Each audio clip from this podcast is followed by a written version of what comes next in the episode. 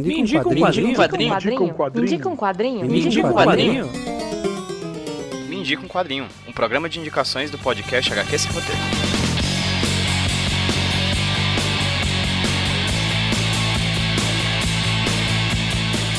E aí pessoal, beleza? Aqui quem fala com vocês é o PJ, trazendo para vocês o último Mendico quadrinho do ano de 2021. Quebrando um pouquinho a lógica dos últimos anos, em que, por exemplo, eu começo o ano falando sobre o quadrinho, meu quadrinho favorito do ano anterior, a gente na verdade vai terminar o ano falando sobre o meu quadrinho favorito que eu li nesse ano de 2021. Mas quem vai falar sobre ele para vocês não vai ser eu, vai ser a queridíssima amiga Thaís Galberto, diretamente lá da Paraíba. Thaís é autora do quadrinho Olga a Sexóloga e vem falar pra gente sobre o excelente Carniça e a Blindagem Mística até o momento momento, minha leitura favorita do ano, até esses últimos momentos de 2021. Quadrinho feito pelo queridíssimo amigo Chico, também da Paraíba, que recentemente esteve aqui em Fortaleza e tive a oportunidade maravilhosa de dar-lhe um tremendo de um abraço. Faz muito tempo que eu não dou um abraço na Thaís, mas Thaís, um abraço, muito obrigado pela sua participação aqui, por essa sua belíssima voz, essa sua belíssima indicação para finalizar os trabalhos do ano de 2021 aqui no HQ Sem Roteiro Podcast, aqui com essa indicação de quadrinho maravilhosa. Muito obrigado a vocês que ouviram o HQ Sem Roteiro no decorrer desse ano de 2021. Em 2022 a gente tem mais programas para vocês. E muito obrigado a você, Thaís, pela sua participação novamente aqui no feed do HQ Sem Roteiro Podcast. É sempre um prazer. E para finalizar esse ano, Thaís,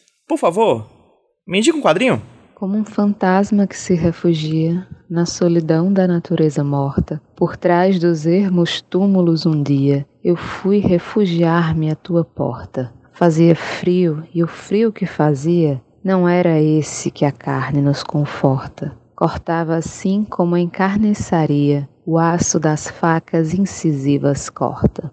Augusto dos Anjos, Paraíba, 1912. Esse trecho do poema de Augusto dos Anjos está na contracapa do segundo volume de Carniça e a Blindagem Mística, um quadrinho do autor paraibano Chico. E nessas duas partes ele fala sobre o bando de mulheres cangaceiras que seguem Carniça, que é a personagem principal desse quadrinho, mas ao mesmo tempo a história não se prende só nela ele passa por outras mulheres, inclusive o começo do primeiro volume, ele traz um, a narração de um texto escrito por Rui Guerra na década de 60 e publicado no jornal Estado de São Paulo em 1995. Ao ler esses quadrinhos do Chico, a gente percebe que ele é todo baseado em pesquisas, em, em livros teóricos sobre o cangaço e também em trechos de jornais. Chico fala sobre carniça e a blindagem mística e o seu bando, mas ele na verdade está falando sobre as cangaceiras reais, né, que viveram com, com cangaceiros em seus bandos e ele traz essa história dela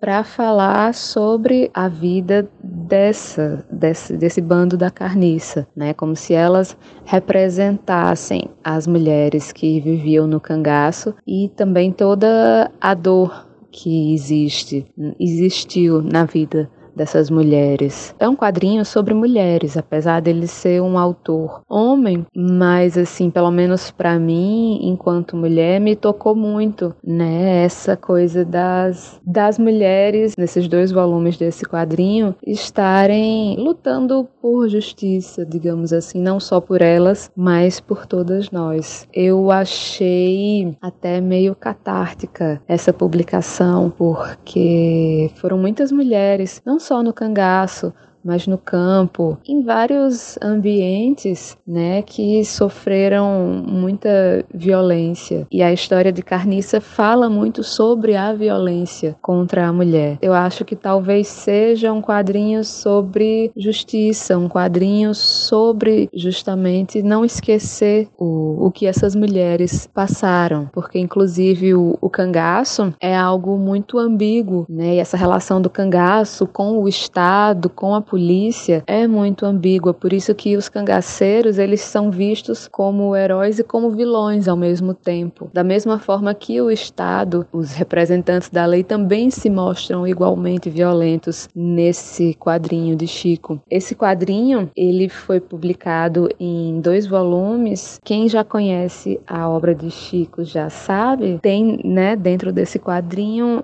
um trabalho muito primoroso das cores, né? Ele, Chico não só desenha muito bem, como também as cores, né? A composição de cores, a composição de onomatopeias, é tudo muito bonito e muito bem pensado. E o cangaço, ele tem uma estética muito interessante, né? E Carniça e a blindagem mística ele traz essa coisa do feminino no cangaço, né? Então, a primeira parte de Carniça se chama É Bonito o Meu Punhal. E então tem essa questão do punhal, da, dele ser passado de uma pessoa para outra.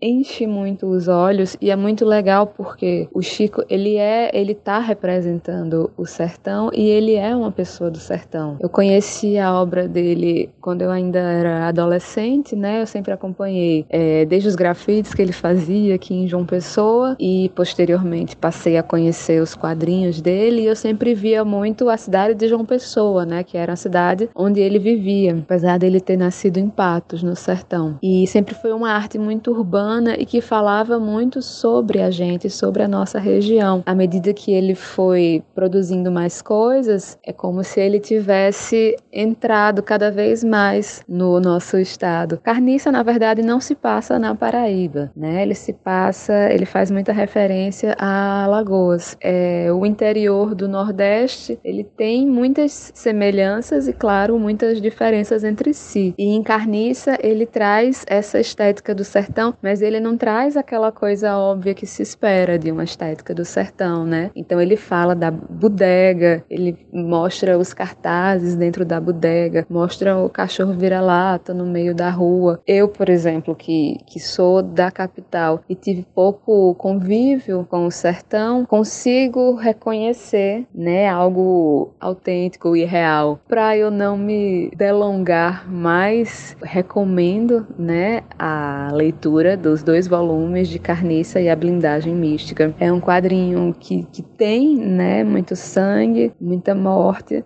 mas que também a gente termina de, de ler, eu pelo menos, né? Eu terminei de ler ele com uma sensação assim de, de, de que alguma coisa estava no lugar certo sabe? Enfim, foi muito prazeroso ler aquela história, porque é como se é, realmente muitas mulheres da nossa história tivessem sido vingadas por carniça, apesar de ser só uma coisa fictícia, né? Uma história que não existiu realmente, mas que seria legal se tivesse existido. Então, para terminar, é, eu nem me apresentei. Eu sou Thais Kisuki, sou quadrinista, sou aqui da Paraíba também. E eu faço as tirinhas de Olga Sexóloga. Então, quem quiser conhecer meu trabalho, pode me procurar nas redes sociais como Thais Kisuki. E para finalizar a fala sobre esse quadrinho que eu gostei tanto, que eu espero que vocês tenham a oportunidade de ler também, eu vou ler só um trechinho dessa história que foi o, o trecho que mais me emocionou e que melhor me fez compreender, né, essa história delas. Eu não vou nem dizer que trecho é esse, eu só vou ler as falas aqui. Mulher, essa tua história não acaba desse jeito, porque a raiva, quando queima, faz tornar vida pro peito. Mulher, teu sofrimento é de muita gente, de Felizarda Anísia, Maria Marques, as três marcadas a ferro quente. É de Cidália, morta por Zé Véio, mesmo sendo de tudo inocente. É de Lili, viúva de lavandeira, que em vida não teve um abraço, caiu morta no chão seco e duro, trespassada seis vezes pelo aço. Em vida não achou onde coubesse e nem na cova encontrou o seu espaço. Mulher, não morra para poder matar todo homem que um dia te fez mal. Por você e por Lídia, a mais bonita que também morreu embaixo de pau. Amarrada na beira de um riacho. Como vocês, outras mil morreram igual. Por Adelaide, que morreu buchuda, e Dadá, que teve a perna mutilada. Arrancaram a cabeça de Maria. Dona Beijinha teve a língua arrancada. Vingue Rosinha, morta pelas costas. Neném, morta e violada outra vez. Enedina, chacinada com Maria. E Cristina, morta por português. Deixe o ódio tomar conta do corpo e se vingue por todas vocês.